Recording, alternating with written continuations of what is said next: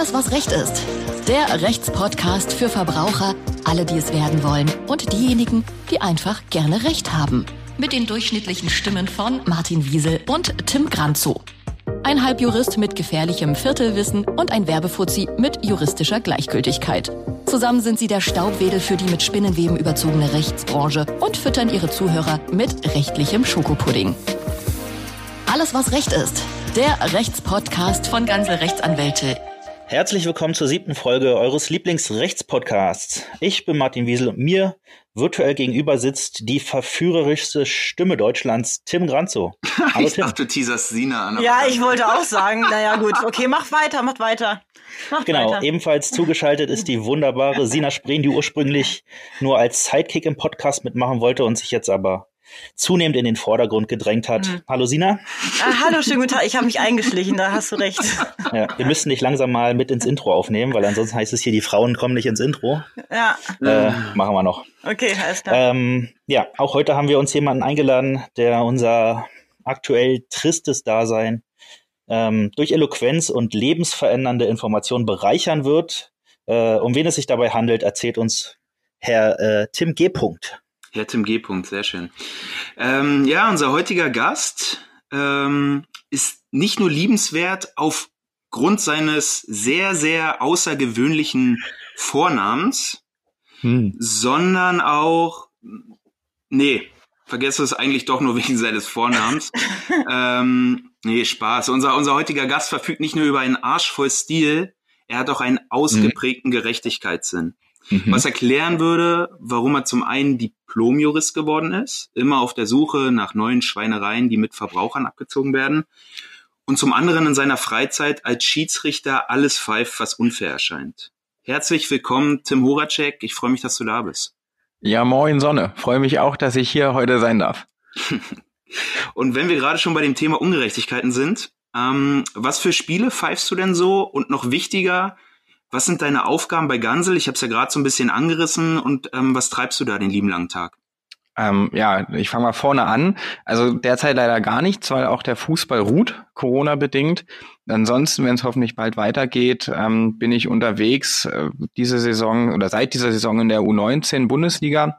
Ähm, das bedeutet, die Nachwuchsmannschaften der großen Teams, äh, ja Dortmund, Bayern, HSV, Hertha, Union, alle großen Namen, die man da so kennt.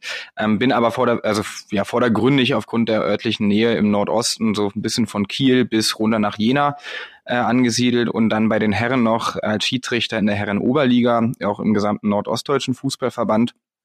Ähm, sprich Sachsen-Thüringen, Sachsen-Anhalt, Berlin, Brandenburg und MacPom. Ähm, das alles mache ich auch schon recht lange, seit 2008 und äh, ja, gehe dem oder bin jetzt dementsprechend gerade, glaube ich, meiner 13. Saison. Nebenher, das ist auch gar nicht so wenig zeitaufwendig, also so ein, zwei Spiele pro Woche kommen da schon zusammen. Und bei Gansel, was ich ja auch noch mache, ähm, nebenher bin ich ja auch noch Referendariat gerade, bin ich seit neuestem im Bereich Legal Innovation and Investigation angesiedelt. Das heißt, wir sind vor allem auf der Suche nach neuen Ungerechtigkeiten. Ähm, den Abgasskandal hatten wir ja schon viele, viele zu widerrufende Finanzierungsverträge ähm, haben wir abgewickelt. Äh, das ist aber bei weitem noch nicht alles, was da draußen so passiert, wo die großen Unternehmen irgendwie die ja, Schutzlosigkeit und Unerfahrenheit der Verbraucher ausnutzen, äh, wo wir reingrätschen wollen und sagen, pass auf, das geht so nicht. Und das machen sie nämlich meistens nicht nur einmal, sondern in vergleichbaren Fällen dann ganz, ganz häufig. Und das gilt es aber halt auch erstmal zu detektieren, zu erforschen und dann halt anzusetzen. Mhm. Okay, dann an dieser Stelle schon einmal der Appell an alle da draußen, die jetzt zuhören. Wenn euch irgendwas auffällt, was in irgendeiner Art und Weise in diese Sparte fallen könnte, denkt gerne an Tim und schreibt uns an podcast.ganze-rechtsanwälte.de. Und an dieser Stelle sei auch noch einmal gesagt, Anwälte, das Ä schreibt man als AE. Stimmt. Wow. Crazy, oder? Ja, ich weiß. Gut, Sina, ja. was hast du denn vorbereitet? Hört auf. Immer wieder die gleiche Leier. Martin, du doch, ne? Du hast doch auch was vorbereitet, was ganz nein, Feines. Nein, Martin, ich rette dich. Ein paar Zitate, einfach. die du gefunden hast. Ähm, nein, nein, nein, nein. Ich, ich, ich, ich würde ich würd erst noch mal äh, Tim ein bisschen vorstellen. Ähm, hm? Tim, pass auf, wir, wir machen eine kleine Assoziationsrunde. Ähm, oh. Ich schmeiß dir zehn Begriffe zu und du sagst ja. mir einfach, was dir äh, als erstes zu diesem Wort einfällt, was deine Assoziation dazu ist. Okay. Bist du bereit? Ich vertraue ich vertrau dir. Alles klar. Okay, fangen wir mit dem ersten einfachen an. Fußball. Schiedsrichter. Freiheit. Äh, Urlaub. Meilenstein.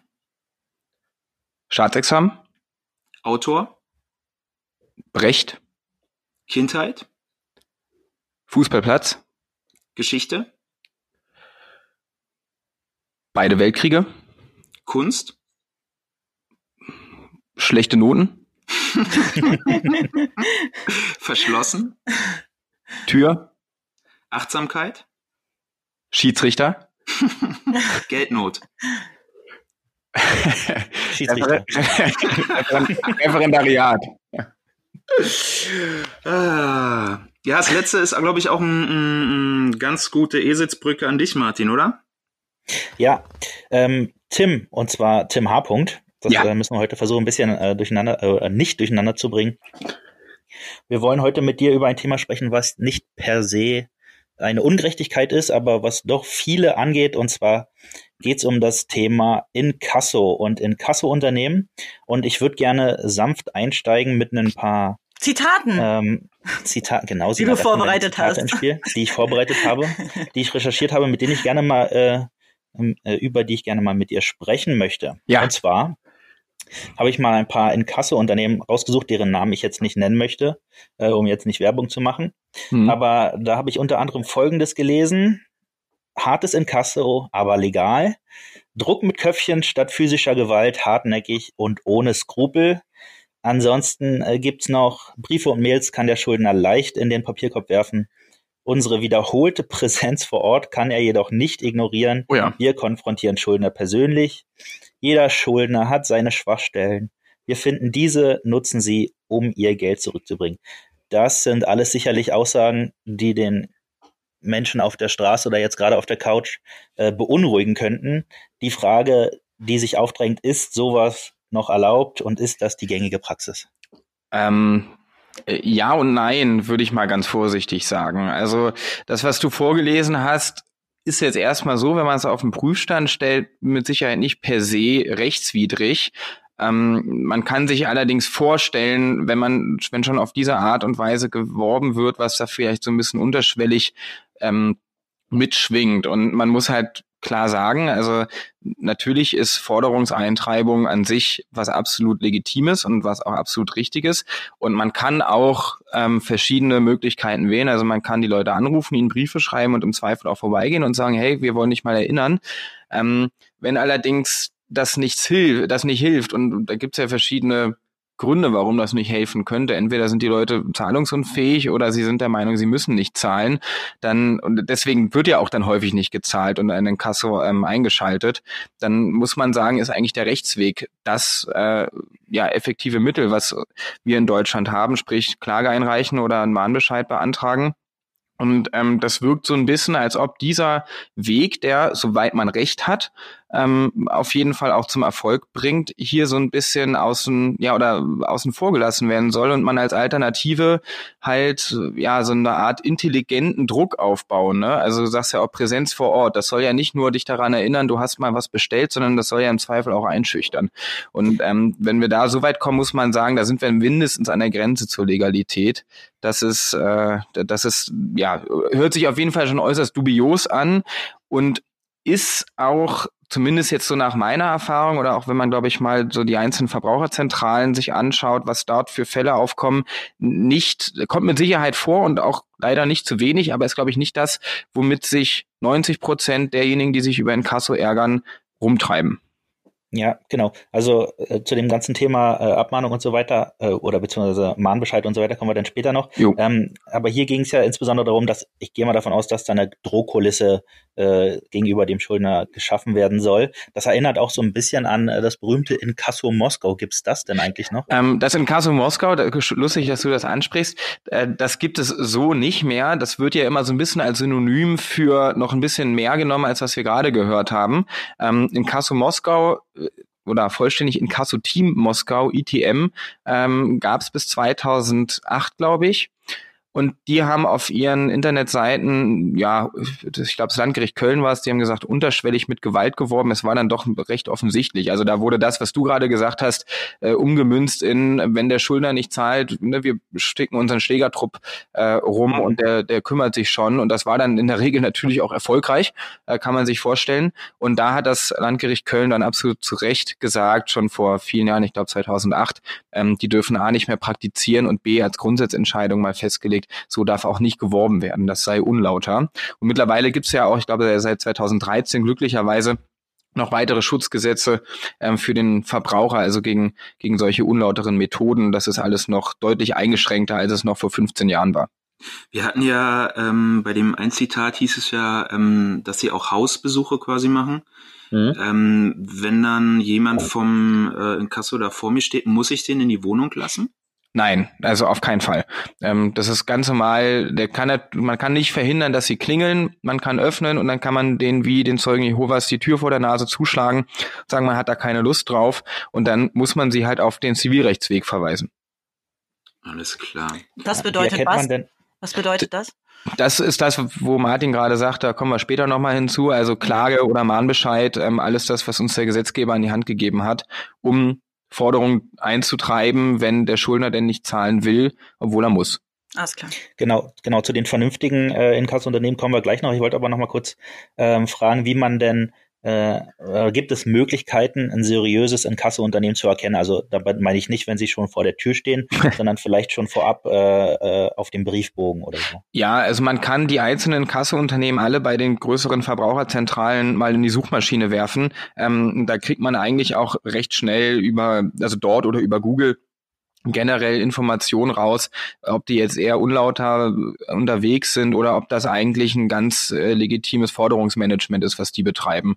Also ähm, es gibt auch bei denen, ich sag mal, eher ja nicht ganz so schlimm. Gibt es auch Praktiken, wo man die Hände über dem Kopf zusammenschlägt und sagt, naja, ob das so richtig ist, weiß man jetzt auch nicht. Aber jedenfalls die, die so werben, wie du es gerade, lieber Martin, da äh, vorgelesen hattest aus deinen Zitaten, ähm, die werden mit Sicherheit ins Auge springen und da wird es dann auch direkt äh, Kontakte geben, an die man sich wenden kann, wenn die vor der Haustür klingeln oder sowas ankündigen.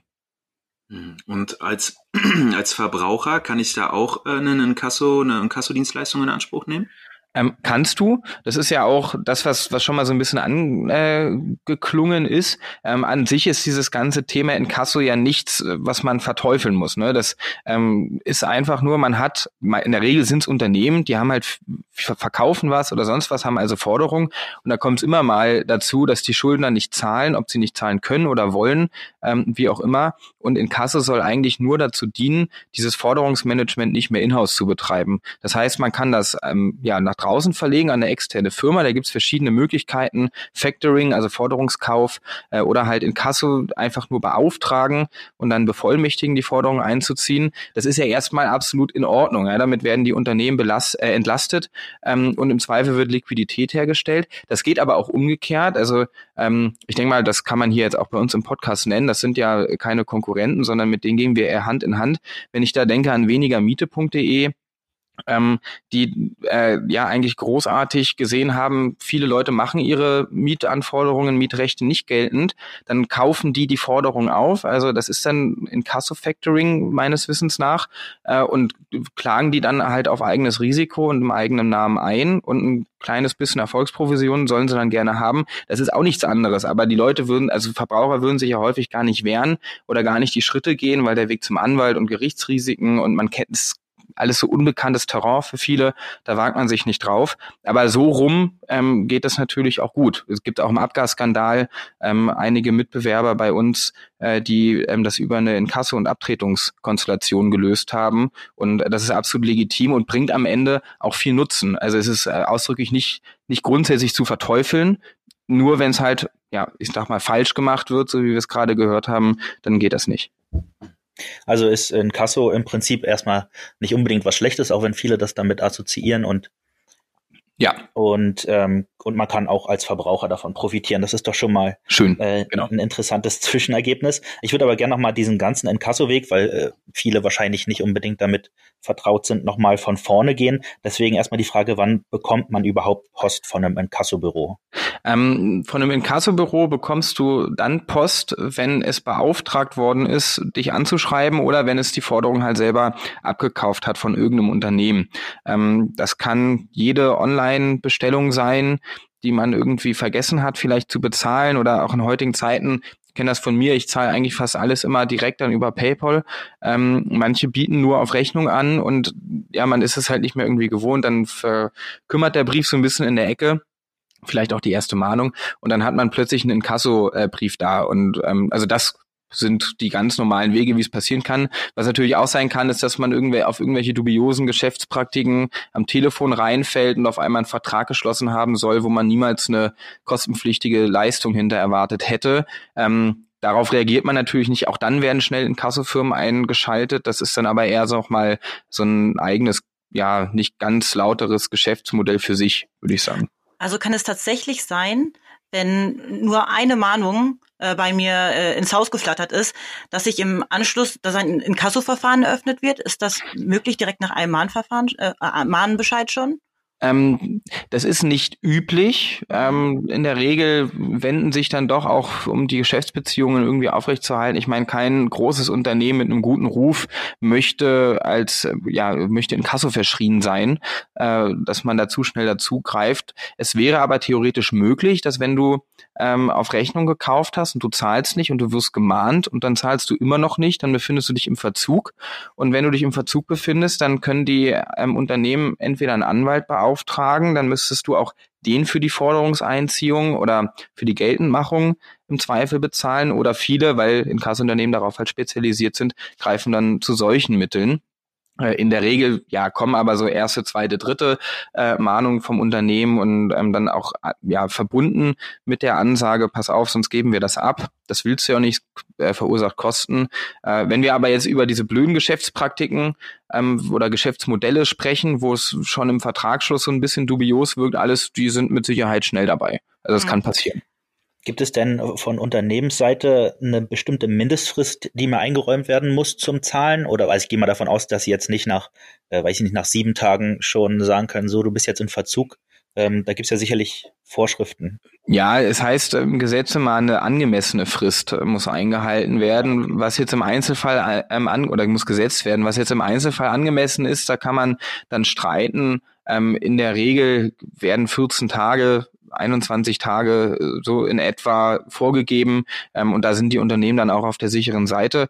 Man muss es sich halt vorstellen, wie lange braucht man eigentlich von der Brieföffnung bis hin zur Online-Überweisung. Ähm, das ist jetzt nicht allzu allzu viel Zeit, die da vergehen muss. Von daher sind wahrscheinlich auch deutlich kürzere Fristen im Zweifel angemessen, aber da wird ja Postlaufzeit mit berechnet und vielleicht ist man dann noch mal ein paar Tage im Urlaub und man darf auch ein paar Tage mal einen Brief beiseite legen und die nicht priorisieren. So, also so nach 14, 21 Tagen ist man auf jeden Fall drüber. Äh, da habe ich mal zwei Fragen. Und zwar die erste, was ist denn, wenn ein Kasso anklopft und da kommt so eine hohe Rechnung auf dich zu, die kannst du faktisch gar nicht erstmal bezahlen, weil du das Geld nicht hast? Ähm, jetzt wäre die Frage, also die Rechnung ist grundsätzlich schon so hoch oder die Inkasso-Rechnung ist nur so hoch? Die Inkasso-Rechnung dann am Ende, was halt bezahlt werden soll. Also die mit den Inkasso-Gebühren drin. Genau, ähm, genau. Ja, also Inkasso, das ist auch nochmal so ein Feld für sich. Inkassounternehmen rechnen ja entsprechend dem Rechtsanwaltsvergütungsgesetz ab. Also sie können, sie dürfen sich nicht wie ein Rechtsanwalt darstellen, aber sie können nach den dortigen Vorschriften ihre Gebühren ansetzen. Ähm, das bedeutet, dass man beispielsweise für eine Forderung 400 Euro Ware ähm, jetzt klingt es tatsächlich bei mir, wir haben vorhin drüber gesprochen. Aber das das Entschuldigung. Äh, ja, den muss ich jetzt, ich glaube, es ist der Nachbar, den muss ich jetzt einfach warten lassen. Also, dass man bei einer 400 Euro Forderung ähm, sind es dann vielleicht so 70, 80 Euro Gebühren. Ähm, ob die dann in der Höhe alle so in Ordnung sind, darüber lässt sich auch nochmal streiten. Aber häufig bieten in Kassunternehmen auch direkt ähm, Ratenzahlungsmöglichkeiten an. Das ist aber natürlich gefährlich, weil damit assoziieren sie dir die Möglichkeit, ja, angenehm aus der Sache rauszukommen. Das mag im Einzelfall, wenn das alles berechtigt ist, prima sein und das sollte man auch in Anspruch nehmen. Ähm, da ist natürlich schnell ein Einfallstor zu sagen, naja, okay, ich weiß jetzt nicht, ob ich es zahlen muss und am Ende muss man es häufig nicht.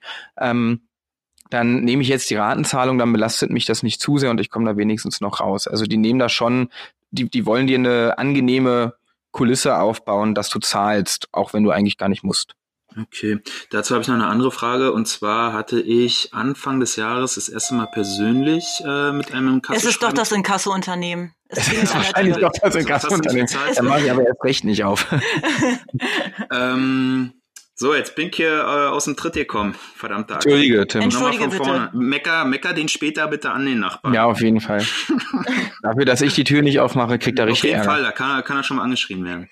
So, nochmal zurück. Also ich habe äh, Anfang des Jahres ähm, das erste Mal persönlich einen Kassoschreiben bekommen. Und zwar mhm. ging es um Folgendes. Ich war bis dato bei einem Automobilclub, sprich wenn du eine Panne hast etc. pp, dass die dann halt gleich einsteigen. Mhm. Ähm, und das war mit dem Automobilclub so geregelt, dass ich jährlich ähm, einen Beitrag zu zahlen hatte. Die haben mir immer eine Rechnung geschickt, ganz oldschool, dann habe ich es bezahlt. Mhm. So, das ging jetzt seit, ich glaube, seit ich 18 bin, also zehn Jahre, ging das gut. Zwölf. Ähm, was, wieso zwölf? Bist du nicht schon 30? Nein, ich bin 28, da reden wir später. Er sieht aber aus wie 45. Ja, da reden wir später. Tim kommt tust du nicht. nee, es hat Sina mir vorhin so erzählt. Aber gut, anderes Thema. Lüge. Alles klar, wir werden hier nach alle drei nochmal einen Private Talk haben. ähm, jedenfalls haben die mir die Rechnung nicht zugeschickt. Dafür mhm. habe ich aber direkt einen Inkassobrief bekommen, weil ich deren Rechnung, die ich nie erhalten habe, nicht bezahlt habe. Ähm, weil mir das dann alles zu stressig war, habe ich den ganzen Quatsch bezahlt. Das waren mhm. irgendwie so 170 Euro mit Strafe. Mhm. Ähm, habe aber vorher mich bei dem Automobilclub gemeldet, um zu fragen, ob die die wirklich beauftragt haben, nicht, dass ich da auf so eine Fake-Geschichte reinfalle. Ja. Und ähm, habe denen auch nochmal gesagt, ich habe diese Rechnung nie gesehen, ich habe die nicht erhalten. Dann haben die nach meiner Adresse gefragt, ich habe ihnen die Adresse gesagt, haben sie gesagt, da haben was hingeschickt. Wenn sie es nicht erhalten haben, ist es ihr Problem. Haben wir ja. nichts weiter mit zu tun. Fand ich mich ein bisschen unfair behandelt. Jetzt meine mhm. Frage, war das so rechtens? Können die mir einfach sagen, ja, dein Problem, wenn der, wenn unsere Rechnung bei dir nicht ankommt? Nee, überhaupt nicht. Im Gegenteil, also da hast du dann dich leider ähm, ich nenne es jetzt mal nicht despektierlich, aber naiv verhalten, ähm, weil die, das ist genau, was ich vorhin meinte, also du musst im Verzug sein, das heißt, die müssen dir irgendwas hingeschickt haben, woraus hervorgeht, du weißt, bis wann du das bezahlen musst, ansonsten gibt's Ärger. Und das haben sie hier ähm, offensichtlich nicht gemacht. Und wenn die der Meinung sind, sie haben's gemacht, dann, wenn wir jetzt vor Gericht gehen würden oder wir befinden uns mal ähm, virtuell dort, dann müsste, äh, ja, also würde das so ablaufen, die Vers äh, oder der ADAC oder Inkasso sagt jetzt doch, doch, der Tim hat doch die Rechnung bekommen, dann sagst du, nö, habe ich nicht. Und ähm, dann guckt der Richter zu denen rüber und sagt, naja, gut, jetzt haben wir hier pari pari, ähm, beweisen Sie das mal bitte. Und dann würde in der Regel wahrscheinlich, ich gehe mal davon aus, dass sie das nicht mit Einschreiben oder gegen Zustellungsurkunde oder so an dich geschickt haben, weil du hast es ja auch nicht erhalten, äh, genau. dann würden die da ins Leere schauen. Und dann ähm, könnte man nämlich sagen, natürlich musst du deinen ursprünglichen Beitrag bezahlen, keine Frage. Äh, ähm, der, der ist ja auch berechtigt. Aber die entstandenen Kosten durch die Beauftragung des Inkassounternehmens, die musst du nicht bezahlen, weil du nicht im Verzug warst. Okay, also ich hätte, ich hätte auch ähm, das natürlich bezahlt, wenn ich eine Rechnung bekommen hätte, davon mal ganz abgesehen. Ja. Ähm, dazu will ich noch sagen, es war nicht der ADAC und ich bin noch nicht länger Mitglied bei diesem Automobilclub, weil die haben mich kurzerhand danach auch rausgeschmissen. Gut, ähm, wahrscheinlich wegen anderen Gründen.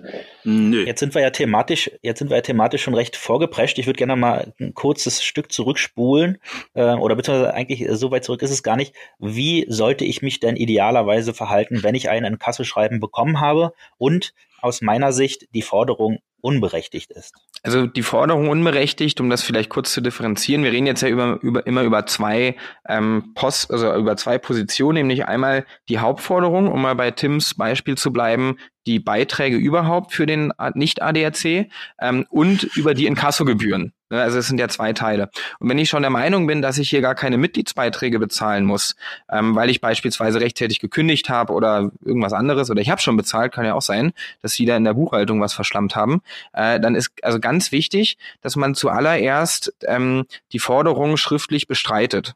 Ja, das reicht aus. Das muss nicht weiter begründet sein. Einfach nur hinschicken, hallo, die Forderung wird bestritten. In, am besten auch entweder per E-Mail, dass man es nachverfolgen kann oder mit einem Einschreiben oder irgendwie sowas. ähm, oder unter Zeugen äh, das irgendwie absenden, damit äh, das Inkasso-Unternehmen nämlich nicht deine Daten weitergeben darf an die Schufa. Weil das dürfen sie nur dann, wenn sie, ich glaube, nach der zweiten oder dritten Mahnung und die Forderung ist immer noch unbestritten. Dann wird's weitergegeben, weil man dann sagt, na ja, die Forderung wird ja, du sagst nicht, du musst nicht zahlen, also gehst du mal davon aus, du musst zahlen, aber kannst nicht zahlen, also geht das auf deine Bonität darf natürlich niemals auf deine Bonitätsprüfung gehen, äh, wenn du der Meinung bist, äh, sag mal, ihr erzählt doch nur Quatsch, ich muss euch, ich schulde euch doch gar nichts mehr. Also da, ähm, da differenzieren, aufpassen. Ähm, also das ist ganz wichtig. Dann kann man natürlich den, äh, dem Inkasseunternehmen auch gerne mitteilen, warum man der Meinung ist. Also es gibt auch viele ähm, seriöse Inkasseunternehmen, die prüfen das dann auch und halten nochmal Rücksprache und entschuldigen sich dann teilweise sogar. Soll vorgekommen sein. Ich habe es noch nicht ähm, erfahren und ich habe schon einige Inkassoverfahren über mich ergehen lassen und im schlimmsten, also auf gar keinen Fall zahlen und in der Regel bringt Aussitzen da ganz, ganz viel. Also wenn es wirklich unberechtigt ist, prüfen Sie das im Zweifel eh nochmal, wenn da lange nichts passiert.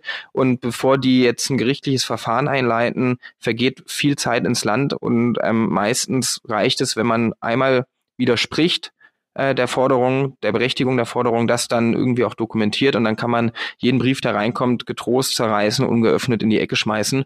Ähm, und dann verläuft sich das im Sande oder es kommt halt zum Gerichtsverfahren, aber ähm, das ist auch nichts Schlimmes und das ist, glaube ich, auch was, was ganz viele immer äh, ja so falsch einschätzen. Die denken, oh Gott, jetzt werde ich verklagt. Ja, dann wird man halt verklagt. Ähm, das ist ja nur, um Streit zu klären und nicht, dass der Richter sagt, du, du, du, das war ganz böse und du bist ein schlechter Mensch, sondern da wird erstmal geklärt, musst du das überhaupt? Also Tim brauch hätte ich, ja, brauche ich dafür ja. einen Anwalt? Also sagen wir mal, Widerspruch reicht nicht aus. Die kommen immer noch, äh, keine Ahnung, fordern weiter unberechtigt das Geld ein. Äh, an welchem Punkt soll ich denn einen Anwalt einschalten oder kann ich ähm, das kann ich da alleine durch? Das, das kommt darauf an, wie sicher du dir der Sache bist. Äh, also grundsätzlich brauchst du auf jeden Fall einen Anwalt, wenn es vor das Landgericht geht. Das ist ähm, mhm. in der Regel der Fall ab 5.000 und einem Euro. Äh, da gehen wir dann hoch oder 5000 Euro und einem Cent. Da gehen wir dann hoch zum Landgericht, da besteht Anwaltszwang. Ansonsten auch gerade vorher, wenn man sich nicht ganz sicher ist, ach Mensch, ich habe doch bezahlt. Und die meisten sind ja nicht im Tagesgeschäft irgendwie Juristen, die ähm, ständig mit Forderungen und Forderungsabwehr konfrontiert sind. Äh, da bietet tatsächlich gerade für Inkasso-Forderungen die Verbraucherzentrale oder die einzelnen Verbraucherzentralen bieten ganz, ganz viel Hilfe an und, und Rechtsschutz und ähm, helfen Ratsuchenden und stellen denen äh, auch im Zweifel ähm, ja, es gibt eine Schuldnerberatung, wenn man auch überschuldet ist, äh, da findet man schon einiges. Man sollte nur eins nicht tun, man sollte nur die Sachen nicht, wenn man sich nicht sicher ist, ob sie berechtigt sind oder nicht, in der Ecke irgendwie versauern lassen und einfach ignorieren, weil das kann nämlich dann am Ende richtig schlimm werden. Weil manchmal oder häufig ist es ja auch so, dass es irgendwie doch was Wahres dran ist. Und, und was passiert, wenn ich so eine Berechtigung, Forderung, äh, berechtigte Forderung nicht bezahle? Ähm, na, wenn du eine berechtigte Forderung nicht bezahlst, dann kann dir erstmal nichts passieren. Also wie gesagt, in der Regel verläuft sich das im Sand. Äh, dann wird noch drei, vier Mal kriegst du E-Mails, wo drin steht, ach komm, jetzt geben Sie sich mal einen Ruck, wir können auch Ratenzahlungen vereinbaren. Nutzen Sie die Gelegenheit, so ganz viel ploppt da auf, zahlen Sie gleich hier online per PayPal mit Ihrer Kreditkarte, wie auch immer Sie wollen. Ähm, wir können Ihnen auch, weiß nicht, Sie können sich ja über 40 Jahre verschulden, das ist alles gar kein Problem mit uns. Wir, also die tun immer so, als ob sie Hand in Hand mit dir gehen ähm, um halt, wie gesagt, dir ein angenehmes Gefühl zu geben. Aber wenn du nicht zahlen musst, weil sie nicht berechtigt ist, naja, dann können sie dich im schlimmsten Fall verklagen und dann musst du dich halt dagegen wehren, also ähm, Einspruch einlegen und äh, also gegen den, gegen den Mahnbescheid und ähm, ja, dann kommt es halt zum streitigen Verfahren. Und dann. Wir haben uns jetzt missverstanden. Nee, ja, ja, er hatte jetzt für unberechtigte. Äh, Ach so, genau. Ich meinte, wenn, wenn, die berecht, äh, wenn die Forderung berechtigt ist und ich nicht bezahle, was passiert dann? Weil du meintest, dann wird's ganz schlimm. Das meinte ich eigentlich. Ach so, na, das war jetzt eher, ähm, das, das gibt ja häufig. Ähm, also ich muss mich übrigens ganz kurz korrigieren. Ich glaube, ich habe gerade gesagt, Einspruch gegen den Mahnbescheid. Das ist natürlich der Widerspruch, sonst äh, kommt hier nachher noch Gerion um die Ecke und hält mir das irgendwie meinen Lebtag vor. Das möchte ich natürlich auch nicht. Ähm, also wenn es eine berechtigte Forderung ist, dann äh, ist das Ergebnis ja am Ende klar. Du musst zahlen und dann musst du im Zweifel auch die Verzugskosten zahlen. Und dann ist natürlich jeder Schritt, der dann gegangen wird danach, ähm, wird immer teurer. Ne? Also erst wird da irgendwie ein Kassunternehmen beauftragt, dann kommt es vielleicht zum Mahnverfahren, dann kommt's, äh, wird entweder wird's rechtskräftig oder man legt vielleicht oder man wehrt sich halt doch noch irgendwie dagegen, aber es kommen halt immer mehr Kosten zu und häufig sind es ja gerade Leute, die dann überschuldet sind und ganz viel und den Überblick verloren haben äh, und das führt dann zu ja im, im schlimmsten Fall zur Privatinsolvenz. Ähm, also am Ende passiert auch nichts Schlimmeres, als dass der Gerichtsvollzieher vor der Tür steht, was aber natürlich jetzt auch nicht ohne ist, wenn dann der Titel rechtskräftig ist, also der das Urteil oder der Vollstreckungsbescheid vorliegt. Äh, aber deswegen sollte man auf jeden Fall nicht das einfach ignorieren, sondern in dem Moment, wenn man, wo man es wegwirft, was man absolut tun kann, sollte man sich sicher sein, dass man auch nicht zahlen muss. Du hattest jetzt äh, Mahnbescheid äh, erwähnt. Vielleicht können wir noch mal kurz klären, was ist denn das und welche Rolle spielt er in diesem, in diesem ganzen Prozedere? Genau, Mahnbescheid, ähm, das ist so, so eine Art beschleunigtes Verfahren, wenn man so möchte. Ne? Also normalerweise musst du immer zu Gericht gehen, eine Klage einreichen und die begründen und äh, dann ist, dann wird die zugestellt, dann wird sich verteidigt, dann kommt es zum Termin, dann kommt ein Urteil. So, das ist gerade, wenn wir jetzt so über 60, 70, 80 Euro ähm, oder auch mehr streiten, ist das natürlich irgendwie so Kosten, Nutzen, Aufwand nicht verhältnismäßig. Deswegen gibt es das Mahnverfahren. Da wird in Berlin ist das das, äh, das Amtsgericht Wedding. Da wird dort ein Mahnbescheid beantragt. Da wird einfach nur eingegeben, meine Forderung so und so viel Hauptforderung, Zinsen und Kosten. Ähm, kurz noch ein, zwei Worte dazu, warum. Ähm, das wird auch gar nicht weiter geprüft. Das ist nämlich das Gefährliche. Und dann wird's losgeschickt zu dir. So, und wenn du dich dagegen nicht wehrst, dann ähm, wird das nach durch, alleine durch Zeitablauf rechtskräftig. Und also dann kommt ein Vollstreckungsbescheid und der wird dann durch Zeitablauf rechtskräftig, wenn du gegen den keinen Einspruch einlegst. Ähm, und dann kann nämlich tatsächlich Folgendes passieren, dass du absolut im Recht sein kannst, ja, weil du hast ähm, ja meinetwegen die Schuhe von Adidas schon längst bezahlt gehabt und die haben das bei sich verbaselt. Und du wehrst dich aber nicht und die ganzen, erst der Mahnbescheid, dann der Vollstreckungsbescheid flattert ins Haus, dann wird der auch noch rechtskräftig. Äh, und dann sitzt du am Ende da ähm, und der Gerichtsvollzieher klingelt und pfändet deine Sachen und dann sagst du, na ja, aber äh, das stimmt doch alles gar nicht und ich habe das doch schon längst bezahlt und dann guckt dich an und sagt, ja, Pech, das hättest du vorher machen müssen, weil gegen der, weil der Titel nennt man das dann, der Vollstreckungsbescheid, der ist rechtskräftig. Das heißt, aus diesem kann verstreckt werden. Da findet keine weitere Prüfung statt. So, und ähm, deswegen darf man also auf jeden Fall den großen Zettel, den großen Brief vom Amtsgericht Wedding oder in anderen äh, Bundesländern von irgendwelchen anderen Amtsgerichten, den auf gar keinen Fall ignorieren und nicht wegwerfen, sondern äh, da dann direkt die beigefügte äh, Widerspruch, den, den Vordruck ausfüllen am besten und zurückschicken. Sehr schön.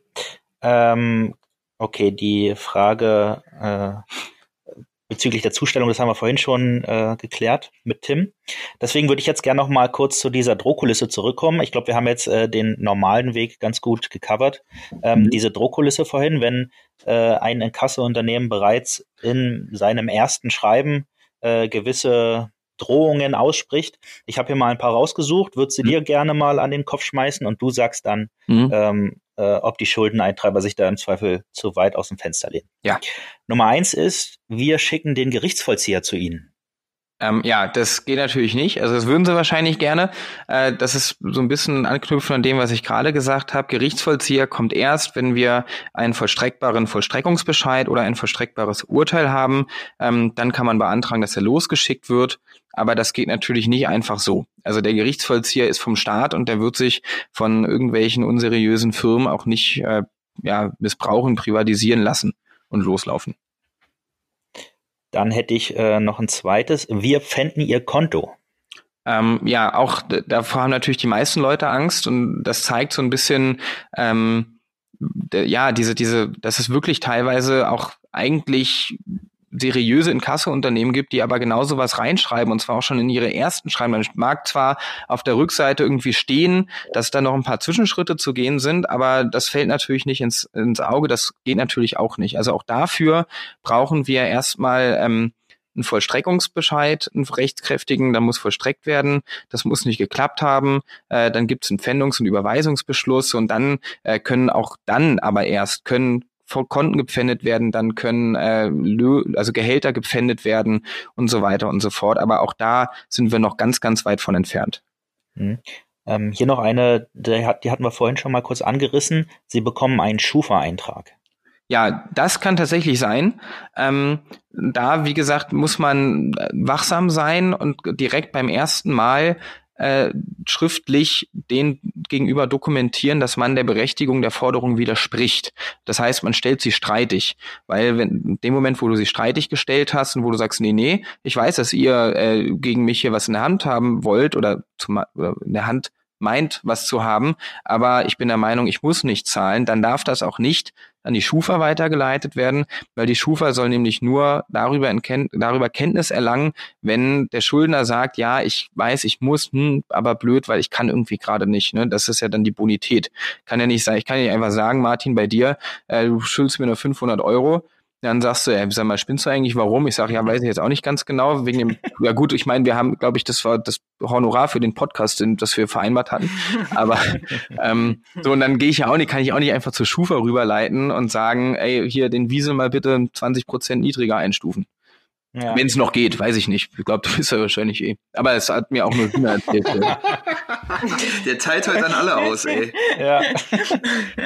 Okay, mal abgesehen von meiner Bonität habe ich äh, trotzdem noch ein letztes, besonders hm. dramatisches äh, Beispiel gefunden. Und zwar, Sie kommen ins Gefängnis, wenn Sie nicht zahlen.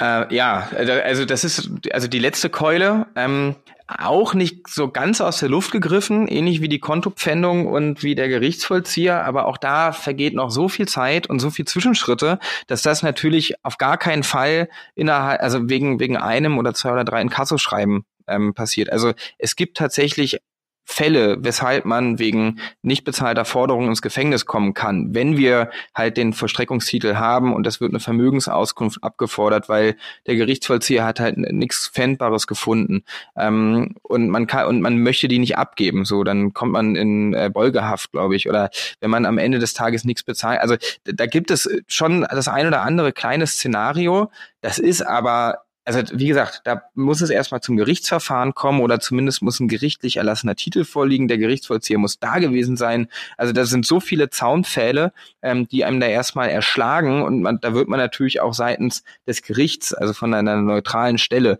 aufgeklärt darauf hingewiesen. Ähm, das passiert selbstverständlich nicht, weil irgendein Kassounternehmen sagt, ey, wir finden dich blöd, zahl mal unsere Forderung oder wir schicken dich ins Gefängnis. Das geht in Deutschland zum Glück nicht. Also man mhm. sollte sich nicht äh, direkt verrückt machen lassen, aber schon genau. ernst nehmen, wenn man äh, die Befürchtung hat, dass man eventuell doch die Zahlung äh, genau. haben könnte. Was, was vielleicht noch, ähm, noch da, da dran gehängt, äh, weil viele, das, ich hatte ja auch das, so ein oder andere Artikel vorher gelesen vor unserem Podcast heute nochmal und da sind mir zwei Fälle ins Auge gesprungen. Ähm, da gab es tatsächlich berechtigte Forderungen und also es waren auch Leute hoch überschuldet und ähm, da ist also in den letzten Jahren wirklich ganz, ganz, ganz viel schief gegangen.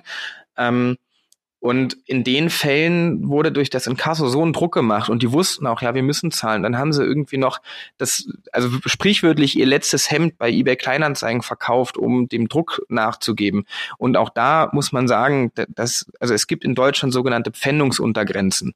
Das heißt, es gibt Sachen, die man nicht pfänden darf. Und es wird auch immer darauf geachtet, dass man ein bestimmtes ähm, ja, Mindesteinkommen noch im Monat zur Verfügung hat, um zu leben. Darauf nehmen Inkassounternehmen natürlich auch keine Rücksicht. Und die fragen nicht, na, wie sieht's denn aus? Sondern die machen natürlich genau den Druck, gerade wenn sie wissen, die Forderung ist berechtigt und der Schuldner sagt vielleicht, ja, ich möchte, dann kommt es mit diesen Ratenzahlungen und dann wird da wirklich eigentlich eine, ein blutleerer Körper noch weiter ausgesaugt.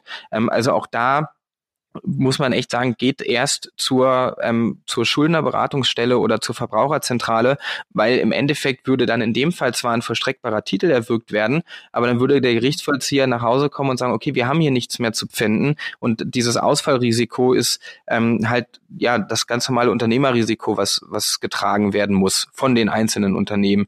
Und das soll natürlich nicht dazu führen, dass hier die Leute dann eigentlich nicht pfändbare Privat also urprivate Sachen irgendwie noch veräußern müssen. Also auch da hilft ähm, der Staat an ganz, ganz vielen Stellen.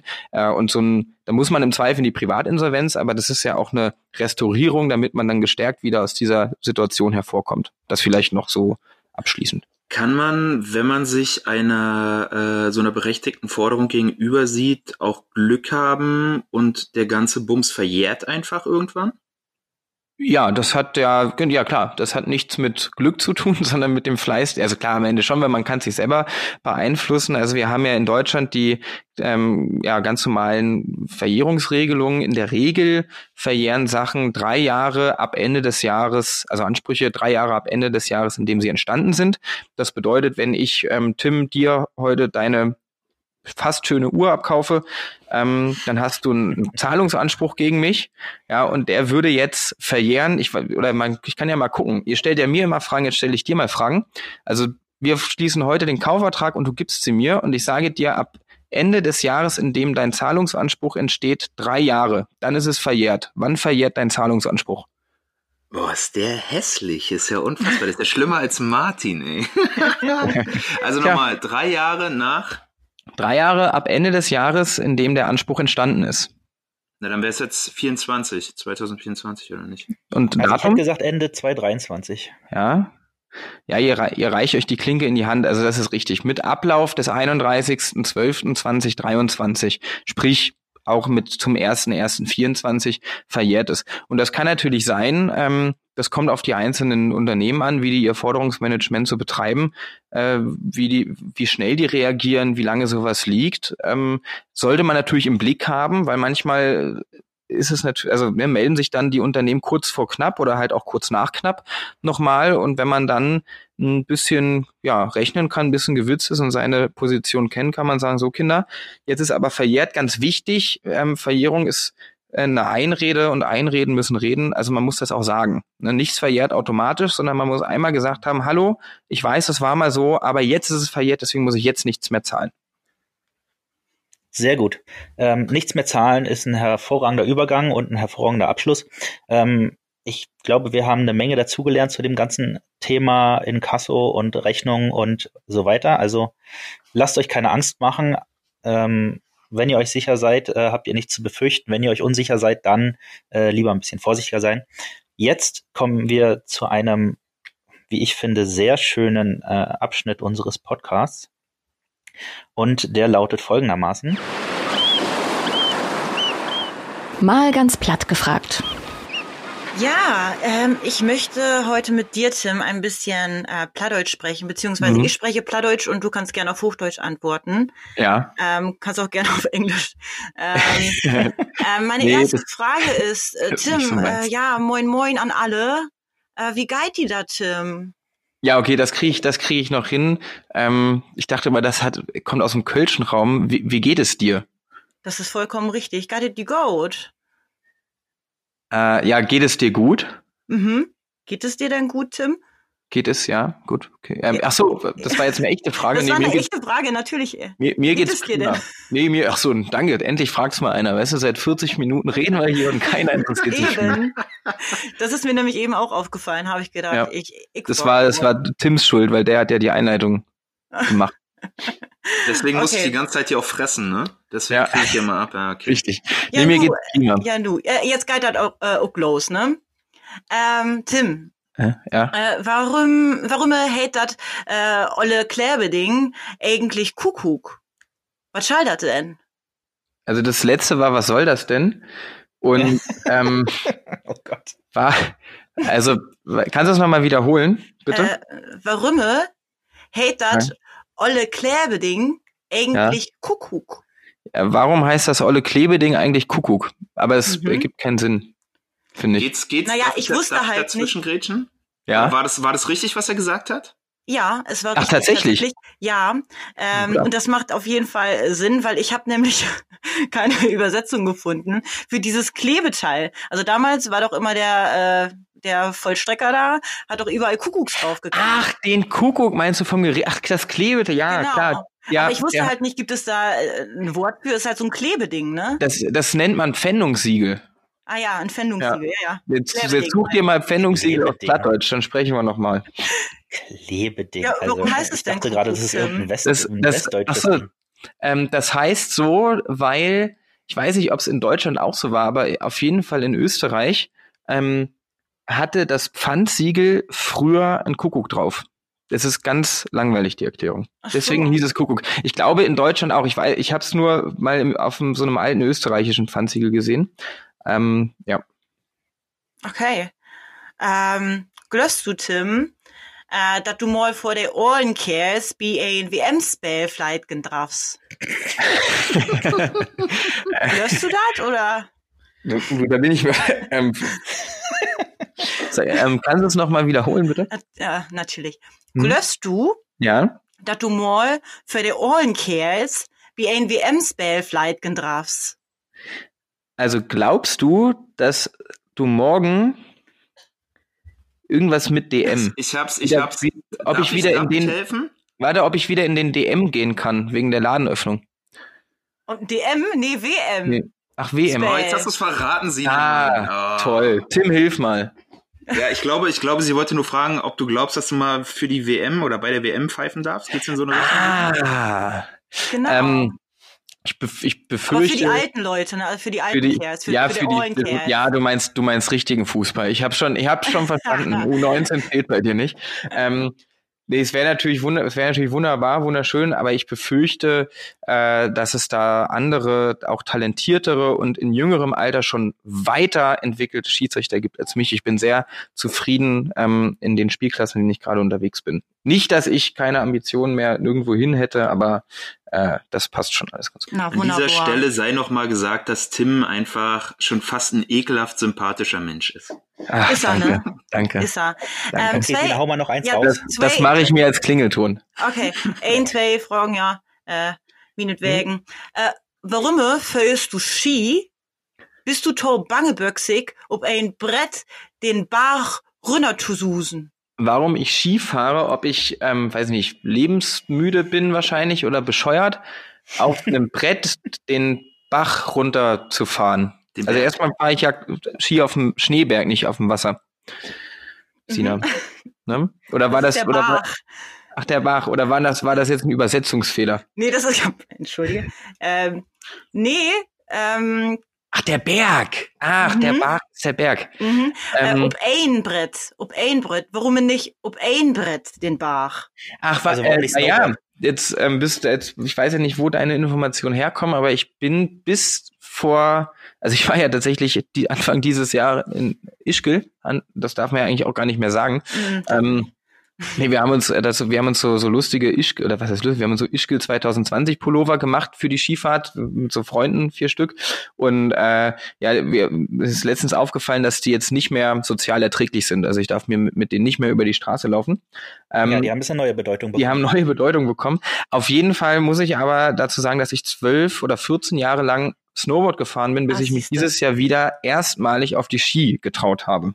Ach so, nee, ich habe gedacht, du fährst nur Ski, nur, Ski, nee. äh, nur Ski. Ich habe das nämlich von, von Instagram und da habe ich dich nur auf Ski Tja. gesehen. Tja, ja. Ach so, stimmt, Instagram. Ja, könnt ihr mir auch alle gerne folgen. Dann sag doch mal wieder in wieder eine Counter. Nein, das, nein, nein, nein, das sage ich, nein, nein, nein. Das, das sollte ja keine okay, Werbung. GDH 285. Was? An der Stelle würde ich sagen, ähm, machen wir mal Schluss. Nicht, dass Tim noch zu viel äh, Fame bekommt und dann sich nicht Ach mehr ja. vor Anfragen retten noch kann. Noch mehr, noch mehr. Noch mehr. noch mehr, genau. Ist schon im dreistelligen Bereich.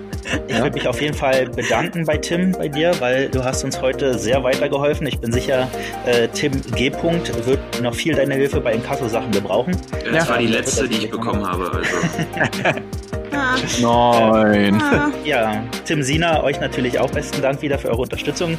Ähm, ich fand's super an alle, die zugehört haben. Ich hoffe, euch hat's auch gefallen. Wir sind mit der nächsten Folge wieder da. Ähm, bleibt gesund und von mir aus alles Gute. Ja, prima. Danke, dass ich da sein durfte. Ja, gerne, gerne. Und, und überleg dir, ob du fester Teil dieser Crew werden willst. Das hat sehr viel Spaß gemacht. Ach, danke, hat Tim. Du bist, du bist so lieb zu mir. Sina, hast du noch was vorbereitet? Ich habe nichts mehr vorbereitet, vielen Dank. Na dann. Sina wollte noch erzählen, was hier heute Morgen passiert. Na gut, nee, das nix. ist Das hebe ich mir für den nächsten Podcast auf. Okay, ein so stay tuned. Ja, genau, ein Cliffhanger. Alles klar. Bis zum nächsten Mal. Bis zum nächsten Mal. Tschüss. Tschüss.